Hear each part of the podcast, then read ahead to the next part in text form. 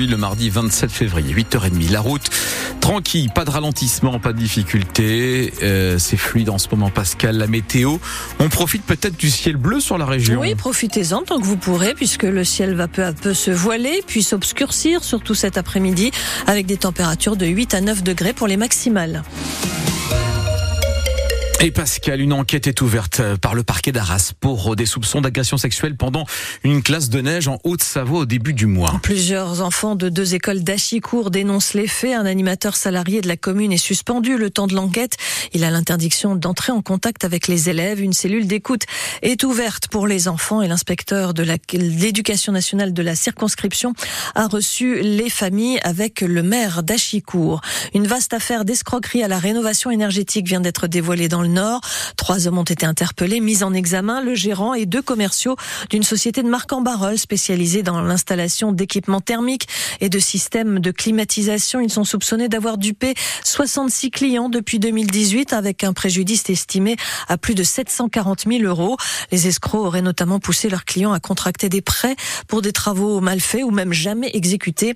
Euh, le détail est à retrouver sur francebleu.fr. L'Europe veut moins de morts sur ses routes. Objectif zéro mort en 2050. Et pour y arriver, un texte sera soumis au vote demain. Il prévoit une consultation médicale tous les 15 ans pour tous les conducteurs, quel que soit leur âge, des tests de vue, de l'ouïe, des réflexes pour pouvoir conserver son permis.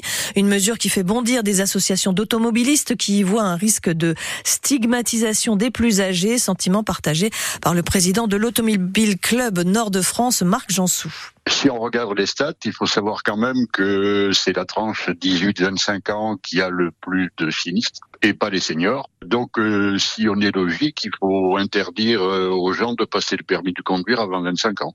On a quand même, nous, des sociétaires qui ont un certain âge.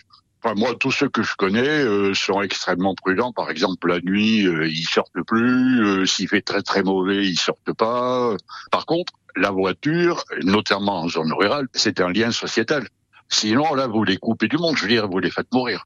La députée européenne, la nordiste Karima Deli, porte ce projet au Parlement européen. Elle insiste, les contrôles sont pour tout le monde, hein, pas seulement pour les seniors. C'est vérifier l'aptitude de chacun dès l'obtention de son permis et tout au long de sa vie. Souvent, il est vrai que l'âge, c'est un facteur qui alterne notre aptitude à la conduite. Mais à partir de 40 ans, par exemple, vous pouvez euh, avoir une baisse de la vue, c'est pas parce que vous allez avoir une perte de vue ou alors une perte d'ouïe qu'on va vous enlever votre permis de conduire. Ça, c'est faux. On vient vous corriger la vue, vous corriger votre ouïe, par exemple.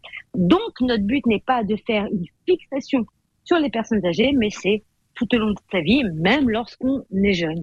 À noter que si le texte est, voté euh, demain, chaque pays aura euh, deux ans pour préciser le cadre d'application dans le détail euh, de cette mesure. Le projet de reprise de Valdune, le dernier fabricant français de route-train, se précise à la veille de l'audience au tribunal de commerce de Lille. Europlasma, seul repreneur en lice, devrait reprendre 178 des 309 salariés des sites de Lefrancouc et de Tris-Saint-Léger et injecter 15 millions d'euros dans l'entreprise. L'État devrait également s'engager à hauteur de 15 millions sous forme de prêts.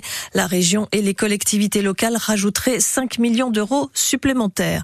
Après 50 jours en mer, Charles Caudrelier doit franchir aujourd'hui la ligne d'arrivée de l'ultime challenge à Brest. Le Finistérien, déjà vainqueur de la route du Rhum il y a deux ans, devrait donc remporter cette première course autour du monde en solitaire en trimaran.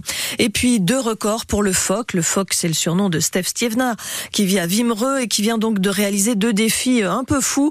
Il a nagé pendant près de 20 minutes dans l'Antarctique un kilomètre dans une eau à un degré, tout ça sans combinaison. Et deux semaines plus tôt, il avait déjà réussi à traverser le canal entre le Chili et l'Argentine en 46 minutes, là près de deux kilomètres à nager dans une eau à 8 degrés.